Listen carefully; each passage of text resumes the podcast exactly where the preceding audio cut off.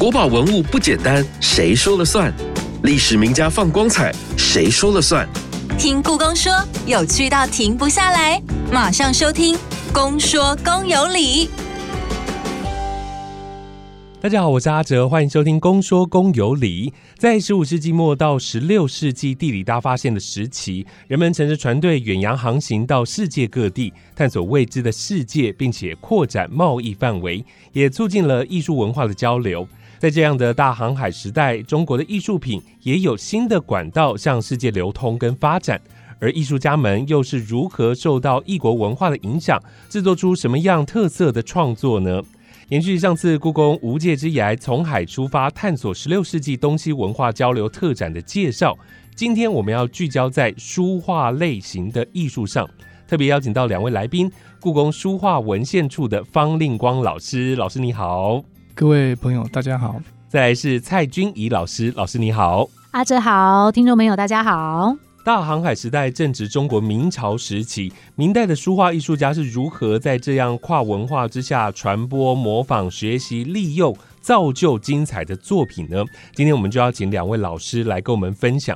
首先，我有一个疑问，就是在这次的特展当中放入了书法作品，书法作品在大航海时代到底扮演什么样的角色？为什么在这次展览当中要展出呢？我想先请林光老师来为我们说明一下。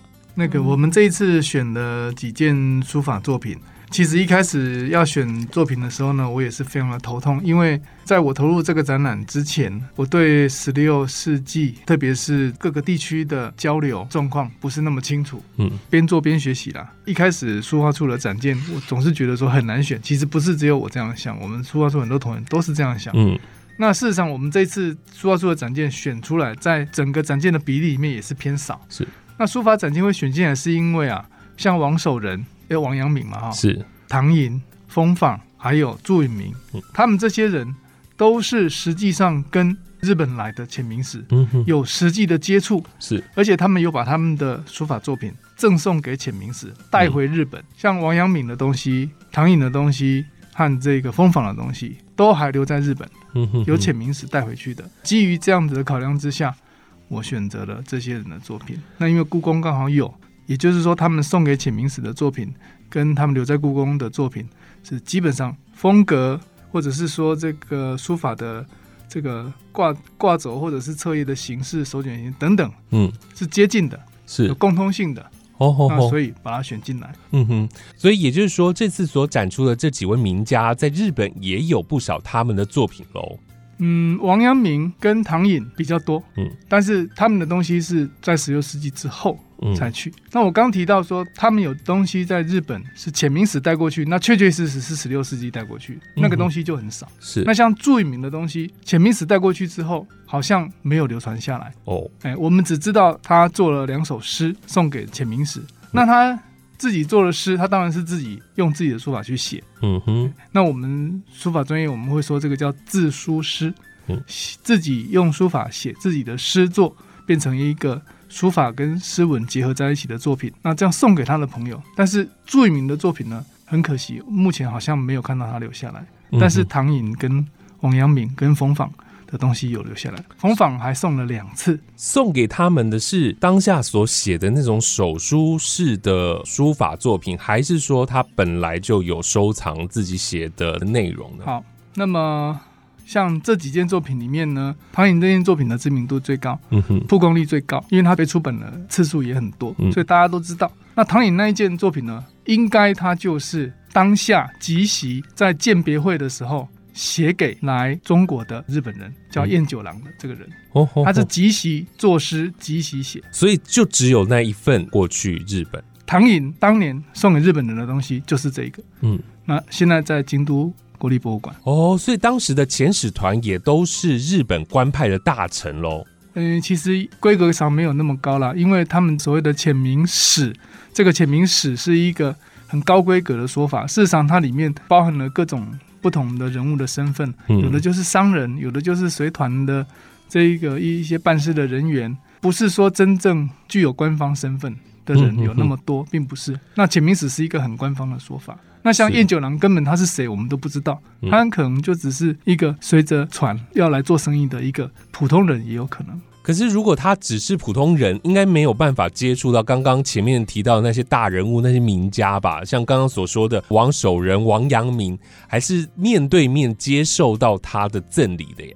嗯，王阳明他接触到的就是两岸贵物，两岸贵物就是浅明正史。嗯，他就是真正代表日本第一号人物。嗯那他见到了王阳明，王阳明来找他，他们谈了一天嘛。那么要走的时候呢，王阳明也是即席写了一个序文送给浅明正史两岸贵物，所以这都是即席的创作，即席的书写。是，那么。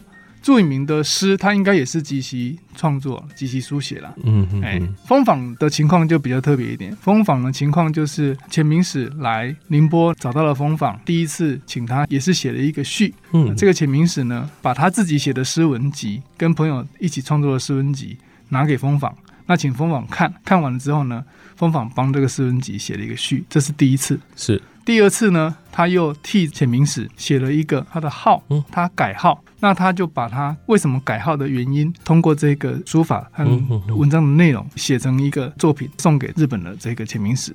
那么这个很有可能不是即席，可能他是先在家里面拟好稿子，甚至就是说写好作品，然后才送给日本人。是，所以这些名家他们的书法作品呢，到了国外之后会被传播，会被学习模仿吗？嗯，没有，在十六世纪我们看不到这种倾向，哎，所以在书法这一块，十六世纪日本人他们把这几个人的作品带回去日本之后，并没有产生什么大的影响，因为像这些东西，像唐寅的作品，他送给燕九郎，那为什么后来会流到京都博物馆？这个过程其实我们也不是很清楚。不过燕九郎应该是一般人呐，嗯嗯，那不像王阳明所遇到的这个两岸贵物，他是一个僧人。八十几岁的老僧人，那他是日本官方官寺的代表。这个东西送给他之后呢，他带回去日本，他就收藏在寺院里面。所以，像王阳明的作品哈，到日本去之后呢，他基本上就是被密藏，被很秘密的收藏着。嗯，到底传到哪里，现在在谁手上，其实不知道。哦，文献上记载很少，文献上偶尔有人说他在哪里看到这个东西，但是被提到的次数很少。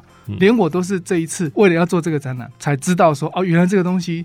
在十年前，嗯，重新在日本的武道美术馆重新面世，之前大家都没看没看到，以为说这个东西不见了，只有文字内容留下来。原来是这样，因此也要谢谢每一位老师的资料收集跟研究，才让我们能够看到这次的展览。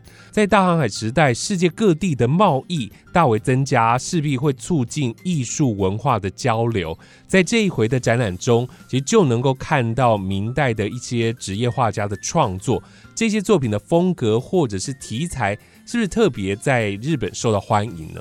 嗯，没有错。就是我们这次在书画的作品里面，我们就是选了两大类的东西，一个是外国人那个时候，因为因为这个航线的开通，然后这个世界秩序的重建，那就是这种人跟物还有工艺品都产生了很多的交流，那不只是位置的位移而已，还有产生一些交互的影响、互相的学习等等。是，那所以我们这次选的两大类的书画方面的作品呢，一种是中国明代当。时风行的无门画派吴派，那另外一个就是浙派。那这些浙派作品，大部分的职业画家，他是在福建，然后还有浙江这些地方活动。他们就是画了很多这种大量的以仙人啊、龙虎啊等等为题材的这种佛道等等的这种水墨画。透过走私的方式呢，其实大量进入了日本，然后影响了日本桃山时期的绘画。是。所以他们是偷偷过去的，对。可是我们怎么知道他是偷偷过去的？他们在那边有非常大量相同的东西吗？其实是可以找到的。比如说像我们这一次道士画这个部分，我们选了三幅作品。嗯，比如说其中一个旧传金代李煜的罗汉。好，那在这个画面上，它其实是用水墨的方式画着一个仰头的一个罗汉，他直挺挺的站在一个很大的龙头上面，然后同时呢，他还手里面还拿了一个净瓶。哈，就是像观世音菩萨的净瓶，然后还把那个净瓶的这个塞盖拔开，里面就飞出了一些龙，就是这个其实是要在现场很仔细的看这个画的时候可以看到的细节。这个作品在当时呢，十六世纪在日本关东的一个画家呃雪村周纪 （Seison Shuke） 大概是呃十六。世纪一五零四到一五八五左右，这个时候活动的画家，然后呢，他其实对于这个道教的作品兴趣很浓，而且他晚年存世的作品里面有很多都是学我们中国福建那个时候出口的道教绘画。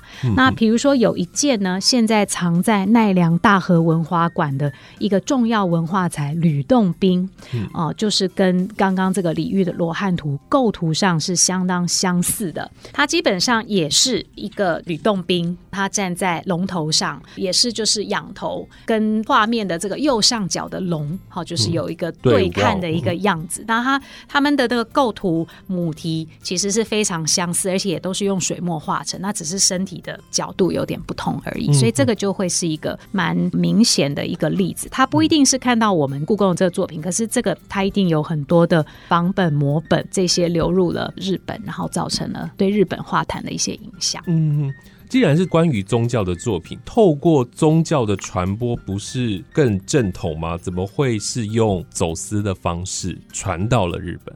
仔细回答的话，应该先定义一下什么叫走私啦。嗯嗯，走私最简单的讲法就官方不许可的哦，那就叫走私。那事实上，中日的贸易一直都有，比如说像这个南宋时代，我们现在知道大德寺的五百罗汉图，很非常有名的一套五百罗汉，在日本的。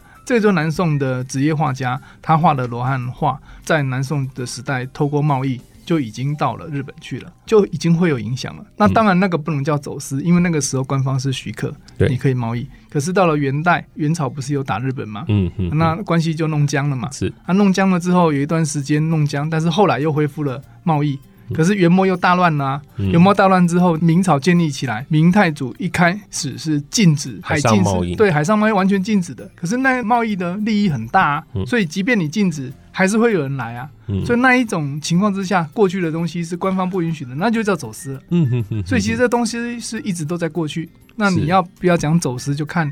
你从什么角度来看？对民间来讲，他不在乎什么走私不走私，他只要有钱可以赚，有利益可以获取，他就会来从事物品的流动。他是不是通过宗教过去？这个我不是很清楚。嗯，不过道教这个是中国本土的宗教信仰，跟日本的宗教信仰其实是不太一样的。日本人没有中国的道教嘛？对啊，他们有他们的神道或者是什么，但他们没有中国道教，所以他们。并不是用中国人所理解的民间信仰的概念来看这些画，嗯，他们应该还是对于这个画面的内容、母题、造型、风格，主要是对这个有兴趣。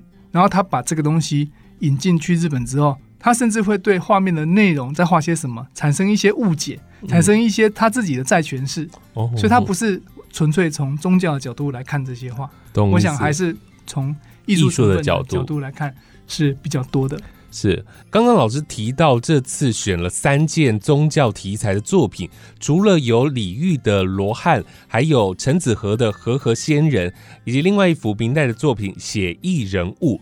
虽然都是宗教的题材，有龙有仙人等等，但是绘画的风格，我自己觉得有一些不一样哦。有的地方豪迈狂放，有的比较细腻。可不可以请俊逸老师来为我们介绍一下这作品当中的风格，还有他绘画的技巧呢？嗯哼哼。所谓的和合仙人，他其实就是指我们唐代浙江天台山上面的两个很知名的隐僧，他们同时也是师僧。这两个和合二仙呢，寒山拾得，他们两个人是一个至交哦。那常常在画面里面出现的时候，都是用童子的形象出现的。一个人是拿着一个书卷，那另外一个人拿着一个扫帚。那所以这次这个陈子和的和合二仙，就是也是画出他们两个人。那这次是画出他们两个。人可能是在一个小小的山崖下，然后就是往上望啊，有一个人是往上指着的，然后一个人是看着对方。嗯，那这幅画呢，像刚刚阿哲提到，它其实是这种粗细的风格是合一的。嗯，比如说可以看到他的面容或者是他的头发的部分，其实是用很细的笔哦，细细的去勾勒。嗯，可是如果是到身上的衣服衣褶啊。或者是旁边的这个山石上面的枝条啊等等，那那个就是又是比较一笔草草的状况，所以它是一个有点合体的一个状况。是。另外一幅这个名人写意人物的这个作品呢，它也是可能曾经有类似风格的书画是传入日本的，所以我们把它选进来。那这幅画上面，它的这个画家我们是不太能确定是谁，可是呢，就是上面呢是有明代很有名的文臣跟书法家倪元禄他的提拔，可能就是他对于这个画里面人物的一个理解。他这一整件作品总共应该是有八开，我们这次选展其中一开。然后旋转的这一开里面呢，你就可以看到有三个人物，有两个人席地而坐哦，就是举杯对饮，然后还有一个小童，就是来可能帮他们添加一些这个饮品。那他也是用非常快速一笔草草的方式，就是用水墨画成的，所以其实看起来是蛮畅快。是了解。好，透过上半场老师们介绍的这些书画作品，我们知道，在十六世纪，这些作品呢都深受外国人所喜爱，不止透过赠送，更有走私的状况。而现在先休息一下，我们要进入到故宫四季热搜单元，看看本周为您热搜什么样的关键字。待会再回来继续请教两位老师，请他们分享大航海时代各国交流交融下书画文物是如何流通，中西风格又是如何相互影响的。春百花齐放，繁花似锦；夏无患子树，绿叶盎然；秋落雨松果，叮叮咚咚；冬冷冽冬雨，群山缭绕。故宫胸中纳万物，琳琅满目山中藏。春夏秋冬关键字就在故宫四季热搜。本集关键字：冬日烈风。当冬季刺骨的风吹来，文人的感受可不是只有寒冷。明代著名书法家祝允明的杂书诗帖，抄录曹植古诗四首，最后就写下“冬日烈风下写此”。神在千五百年前，不知之者谁也？显示他对自己的作品十分满意。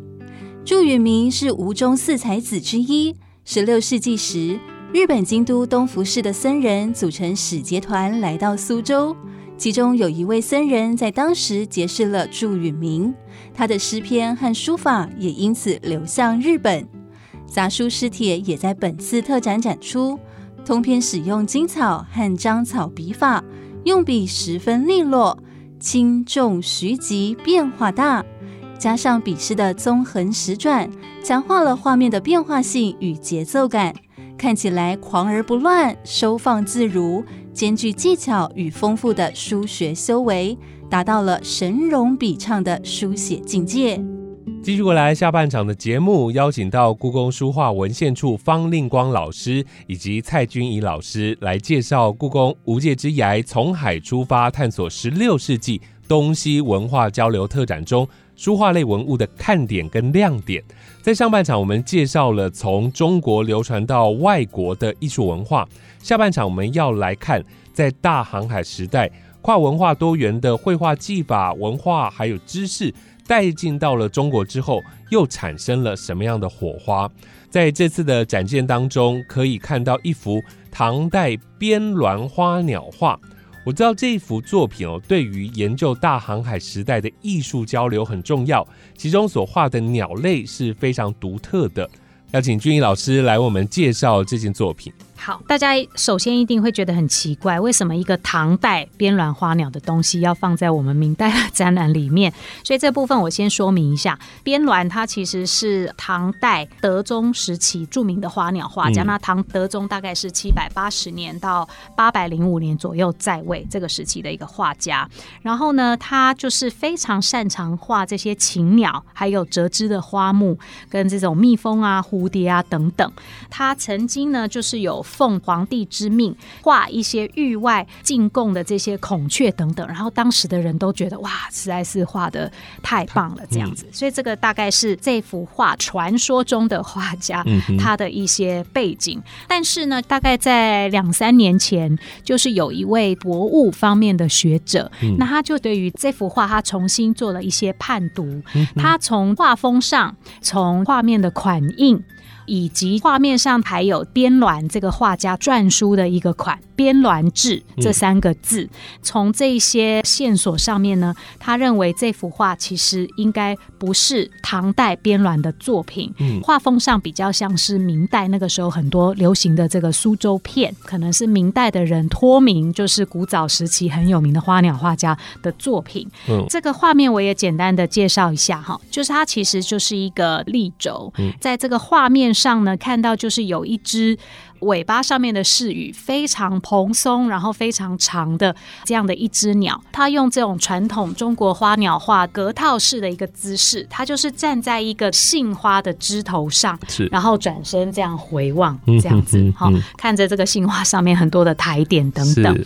这个鸟呢，如果你去从它的羽色还有这个尾羽的方式去比对，它其实跟生产于巴布亚纽几内亚这边的极乐鸟是相当。当像的，好，比如说它的下巴这边，它是有一些绿色的羽毛，然后它身上的羽毛的部分大部分是褐色的，好，然后再加上长长蓬松的白色的开散的尾羽，其实如果去找这个极乐鸟的图，是跟它相当像的。那这个很有趣，因为极乐鸟它又有一个俗称，就是天堂鸟嘛。那它其实很早就受各国的欢迎，然后各国人都会去把它买来当。成是头饰啊、饰品等等的这种巴布亚纽几内亚那边的一个出口品。那像十五、十六世纪那个时候，有一些航海家或者是商人，哦，他跑到巴布亚纽几内亚的时候，他们在一些通俗性的一些当地的风土的记录里面，哎，就有讲到说，哎，这个鸟呢，可能土耳其人啊会买过去，哈，然后都会拿来做一些什么什么的，甚至还有一条记录是说，明代的万历皇帝。他也曾经好像有派他的大臣，应该是派驻在广东还是哪里那边的一个大臣，去澳门这个地方，也是跟他们买。一种什么样的饰羽，非常漂亮的鸟。嗯，那因为那边刚好是葡萄牙人的据点嘛，所以学者推测很有可能就是指极乐鸟。连这个啊，明代的皇帝都相当的喜欢这个极乐鸟，它也很有意思，因为它出口到欧洲，就是首先被欧洲人所知道的时候，它其实是只有用鸟皮的形式出口，所以它的脚，然后还有它的翅膀，其实都是摘掉的。它是一种没有脚也没有翅膀的。状况，所以才会有把它比附成一个极乐鸟的状况。因为有一个还蛮浪漫的一个叙述，就是说它是不会落地的，因为它没有脚嘛。是，然后它是永远就是在天堂这样子飞翔，所以这个可能也是它天堂鸟的俗名，就是不胫而走的一个原因。是，对它其实蛮早就有被当地的一些国王进贡到中国这样子的一个记录。那只是很可惜，就是在中国的本土其实并没有太。多有关于它的记载，但是到了十九世纪的时候，其实它的形象就变成是我们外销的出口工艺品上面蛮重要的一个形象了。而且就是在当地巴布亚纽几内亚那边掌控这个鸟皮产业的大部分也都是移民到那边的华侨。对，所以其实中国人可能很早就是有介入极乐鸟的，算是一个贸易，但是只是在中途没有。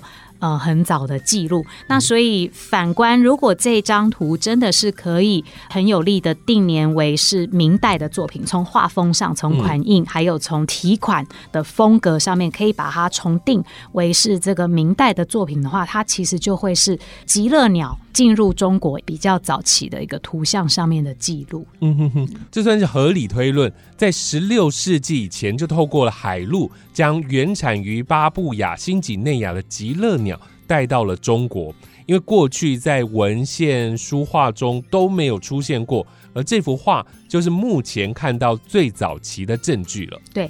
除了欣赏绘画的题材内容，是不是也可以看到明代有一些图画的绘画技法是受到西方铜版画的影响呢？这个部分要请林光老师来为我们说明。这一次的选件里面呢，也有一个部分是要强调中国的画家怎么样受到了西方铜版绘画的影响。嗯哼。那么这一次选的画家呢，有吴斌还有丁云鹏这两位。他们都是曾经帮助制作墨谱、城市墨院，因为墨条让它好看，它上面必须要有花样。那么这个花样呢，就是要画家来画，画了之后再把它制作到墨条上面去，增加墨条的销售的价值。嗯哼哼。那么吴斌跟丁云鹏他们都曾经画过这样子的作品，那他们在画的时候啊，他们也就接触到了西方传来的铜版画，很可能就是透过利玛窦这一位神父，熟悉中国史的朋友们都会有听过他的名字啊。对。那么这利玛窦啊，他到中国来，一开始他想要。见到皇帝，可是见不到。那见不到，他就想办法把他的东西呢拿来，向有机会接触到皇帝的这些人，他就想办法向他们做展示。那在展示的过程里面，提高他自己的知名度，同时也制造一种舆论，制造一种皇帝想要看。对，这到底是哪一号人物这样子？对对对，然后到底带了什么东西，让大家好像都广为轰动这样子？那希望制造这样一种气氛，让他有见到皇帝的机会。嗯，那在这种情况之下呢，他当然就认识了很多重要的人啊。举一个例子，比如说像祝世禄啊这样的一个官员啊，他当时是在明朝的南京任职，立马都想要去北京，可是。没办法去，那他有帮忙的利玛窦，可能就是通过注释录的推荐，所以城市墨院的出版商呢认识了利玛窦。嗯，那利玛窦呢帮这个城市墨院呢写了这个文章，甚至还把这个文章写成罗马拼音，在我们的展件上面你就会看到是汉字跟罗马拼音像写注音这样一个形式，嗯，就出版了。是利玛窦提供音转的内容的时候呢，他也提供了图像的内容，所以我们这次。哎，你会看到有四个来自西方的铜版画。那这个西方的铜版画跟中国传统绘画比较不一样的地方，就是说它会比较强调光影的效果、体积感，是中国传统绘画里面比较没有去注意的部分，比较不强调的部分。是。那么这样子比较强调光影、比较强调体积这样子的一个风格，后来就被我们刚刚提到的两个画家，像这个吴斌、丁云鹏接触到了。哎，对这样子的风格，他们有兴趣，所以他们就开始学习。所以，我们这次的展品里面，像这个丁云鹏，我们看到他画的这个罗汉画，我们看到他在表现坡石、表现树干它的这个质感造型的时候呢，他会运用类似西方素描的一个技法啊。我们西方素描技法里面有一个叫做排线，排就是排队的排，线就是线条的线，一个排线的技法，把线排成面，利用一条一条的线，重复的从上到下或从下到上，从左到右。从右到左排成一个面，然后这个面因为是用线排出来的，通过这个线的粗细，还有通过这个线的密度，就会制造出一个不同的暗面层次层次感。然后利用线排出来的不同浓淡暗面的层次的组合，就可以制造出立体感。这个是西方的传统的素描很重视的一个技法。那这个技法呢，显然这个丁云鹏、吴斌他们注意到了。那丁云鹏呢，特别的去学习。所以他尝试把这个技法用中国画的笔墨来表现排线的概念。丁云鹏跟吴斌他们在中国画史上，就是他们这个画派啊，他们就算是最早运用这样绘画技法的画家喽。对，丁云鹏的话，目前我们看到丁云鹏他可能就是走的比较前面。嗯，那吴斌的话呢，吴斌我们这次展了他的月令图，这个月令图啊，它是配合节气，就是说在不同的节气里面，我们会有什么样子的活动。那画那个活动的画面，目前我们展的这两开，我们看到它可能是在水中里面画月亮的倒影啊，这样子的一个表现呢，在中国画也是很少见的。嗯，而且它这个月令图的描绘非常的细腻，嗯，所以画面上细腻的描绘，然后这种水中月的倒影的表现，然后还加了这个色彩，嗯，啊，然后画节气时候的热闹的活动，这一些东西呢，据策展人推测，他认为可能是跟利玛窦展示。品里面有一个西方的石导书，嗯嗯，就是在什么季节要从事什么样子的活动，这样子的石导书有关系，就是他受到了西方的石导书的启发，然后呢，他把创意拿来画中国的月令图，是是是，所以技法上还有内容上、题材上都可能跟西方有关系，这是吴斌这个部分，嗯，都是受到了利玛窦的影响，他所带来的东西的影响，对对对。而且很有趣的是，这个西方的东西传进来，并不是说直接立马都从西方欧洲意大利把它带进来，不是，利玛窦带进来的东西，很可能有加进了日本的诠释之后，再进到中国来，并不是纯粹的西洋舶来。嗯，以前认为说可能直接是西洋波来，事实上现在发现可能不是，它是在日本那边重新诠释过后的西洋味，通过利马窦再传到中国来。这也是很合理的推论啊，因为这个航线会经过了非常多的地方，然后在每个地方经过了影响之后，又转化成另外一个风格，就是日本的长崎这边。我自己有一个疑问啦，像刚刚的丁云鹏和吴斌，他们受到了西方铜版画的影响，有不同的绘画技法。因为故宫收藏了非常多宫廷画师的绘画作品，在当时为什么宫中的画师没有学习到这样的技法而留下相关的作品呢？我尝试从我所理解的来回答，不见得正确了。嗯，宫廷的画家。他们事实上是没有接触到西洋的这些东西。哦，而且即便他接触到了，他可能也没有那么重视，嗯，所以直接学习影响是谈不上的，嗯，浅明史或者是一般的国外来的商人，他们的贸易的范围、他们贸易的阶层、他们贸易的对象，事实上层级也都不高，嗯，所以基本上都是中下阶层，即便包含我们刚才讲的祝允明、唐寅、风坊，他们在当时事实上。都不是，都不是大官，都不是啊。唐寅基本上就是在苏州一个很落魄的呃重情重情声色的一个文人。朱允明当时已经考上乡试很久了，但是都考不上进士，也当不了官。所以他们都在苏州那个地方结群结党，然后讲好听就是这诗书畅游，讲难听点就是大家一起混了。那风坊就更不用讲，风坊当时已经被撤职很久了，在他的老家宁波一直待着，他一直想要重新走进仕途，但是都没办法。嗯哼啊，所以其实风坊在当时也是被中间阶层的主流的知识分子所排挤的。嗯哼，只不过他在地方，因为他们家族在地方已经很长一段时间了，他的家族。从南宋开始，在宁波这边就有一定的势力，所以他在宁波还能够生存了下去。他离开宁波，他可能基本上是没办法的。你看，那像遣明使到宁波，因为他们活动的范围就是被限制在宁波，然后他们要到北京去，他们会经过苏州，因为走那个大运河，所以因为这个路线的关系，因为他们活动范围的关系，他们才会碰到风坊，碰到唐寅、祝允明，其他人他们碰不到。所以，为什么潜明史会碰到这些人？为什么他们碰不到更有势力、更有影响力的人？原因就在这边。那事实上，当时中国更有影响力的、更主流的领导阶层，事实上对潜明史并不是那么重视。了解，原来这很有可能跟传播的路线是有关系的，可以从接触到的人事物来抽丝剥茧。因此，在这一次的特展当中，才会用很多的证据来呼应大航海时代。而在这些路线当中，不只是单向性的，从西方传到中国，或者是从中国传到国外，是不是也有曾经从国外传进中国，然后在大航海时代又传出去的书画作品呢？这个部分就要请君怡老师为我们说明了。这次选展很多的折扇上面的画哦，那折扇或扇面上面的作品，其实在中国是相当的常见的哈。大家不一定会知道，就是折扇作为一个可以画画的一个形式，这个 idea 是从日本传进来的哦，不是源自于中国，对，而是从国外传进来的，没有错。那所以大概在十到十一世纪左右。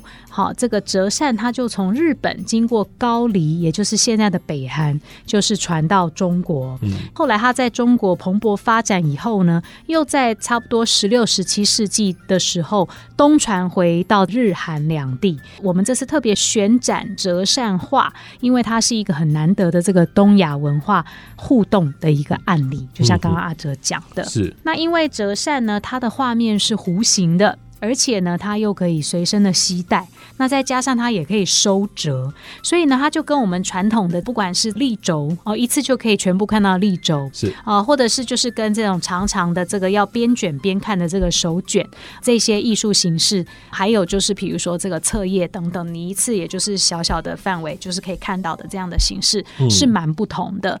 那所以呢，它其实就影响了画家他的空间布局，或者是我们观者的观看的一个。方式，它就是对于十五世纪以后的中国山水画是有蛮大的影响。嗯哼，根据老师你自己的研究，你会觉得为什么折扇会在中国在那个时候就开始发扬光大吗？嗯。其实它是有一个蛮长的酝酿期，因为刚刚讲的是十到十一世纪就进来，对。可是它刚开始进来，可能也跟刚刚令王老师讲的这个浅明史，他接触到一些中国文物的状况是类似。折扇一方面它不普遍，只有少数的身份特殊或者是管道特殊的人，他有机会接触到。对。然后同时早期呢，你如果手持的折扇，好像还会被嘲弄。就是比较奇怪，或者是比较不寻常这样的一个状况。可是到了后来呢，经过了一个长时间的酝酿，它一下就变成是比较普及的一个状况。然后有相当多的不同画派的画家都利用这个形式，有一些很精彩的创作。就是有越来越多人做这样的事情，然后也深受大众的喜欢，就开始蔚为风潮。你做我也做，吸引了更多人做相同的创作。嗯，而在这一回展览当中，我们可以看到几件折扇的作品呢。这次书画的部分，我们是挑了四张折扇，同时器物的部分呢，因为我们也有一些折扇造型的一些小的盒子哦等等，所以我们也会在现场让大家做一个三 D 跟二 D 的一个对照。嗯展出的。折扇画的部分，我首先是想介绍明代周成，他有一个松货听泉这一把金地的水墨折扇。那这个扇子其实是我觉得是相相当精彩的，就是它是用这个其实蛮湿润的这个墨笔，然后就是在这个扇面上右侧呢就画出一个高士，他独坐在山石松树下面呢听泉水。如果你把这个扇子展开到这个扇子的左边的话呢，哎，你其实可以发现，就是还有一个小童。哈，他是拿着一把琴，正要经过小小的一个桥，然后去找他的那个主人，就是刚刚这个高士。是，好，画面其实我觉得虽然它是静态的，可是这个画面你就可以想象是一个夏天的一个状况，然后就是有这个全部的声音，之后可能还会有这个高士的这个琴音，嗯，而且你可以想象到它，它是一个无感的一个响宴，就是你还可以感受到就是那个。全部飞溅在你脸上的那种水汽，这个的感受是用这个湿气淋漓的墨笔有试图去揣摩。扇子通常就是夏天我们会带着嘛，所以夏天如果很热的时候，拿一把这样子的扇子，又有声音，然后又有这个泉水的清凉，然后又有这个水汽跟琴音，我觉得其实是相当的呃潇洒的。是对，除了周城的松鹤听泉，还有文征明的山水。这个文征明的山水呢，在这张画面上呢，他其实是用这张折扇去抒发这种山林之志。那因为那个时候就是十六世纪之后，很多江南文人的这个生活重心其实是从城市以外的郊区慢慢转移到城市里面，所以他们会对于这个城郊的生活就是有一种向往。之情，所以当时呢，就是有蛮多人哈，就是会像这个文征明这把山水的扇子一样，他们就会用金底水墨的这个折扇呢，去抒发对于都市以外的这种山林生活的一个向往。那这个不仅在有文人身份的文征明，或者是当时这种新兴的这种商人的子弟圈子里面，其实这一类主题的折扇都是还蛮风行的。是。另外的两件作品就是蒋松的山水以及李世达的平川归渡。李世达是哪一号人物啊？那他的作品又有什么样的特色呢？老师是不是跟我们介绍一下？这样，嗯，我们这次展出的四件作品，大部分这个画家，不管是刚刚讲的周成，或者是这个蒋松，还有刚刚提到这个文征明，他们都是十五、十六世纪间。那这个李世达相对来讲时间比较晚，他是活动于十六、十七世纪。那我们这次展出一件这个平川归渡，它一样也是模仿了这个诗书画结合的。一个形式，嗯然后可是呢，他。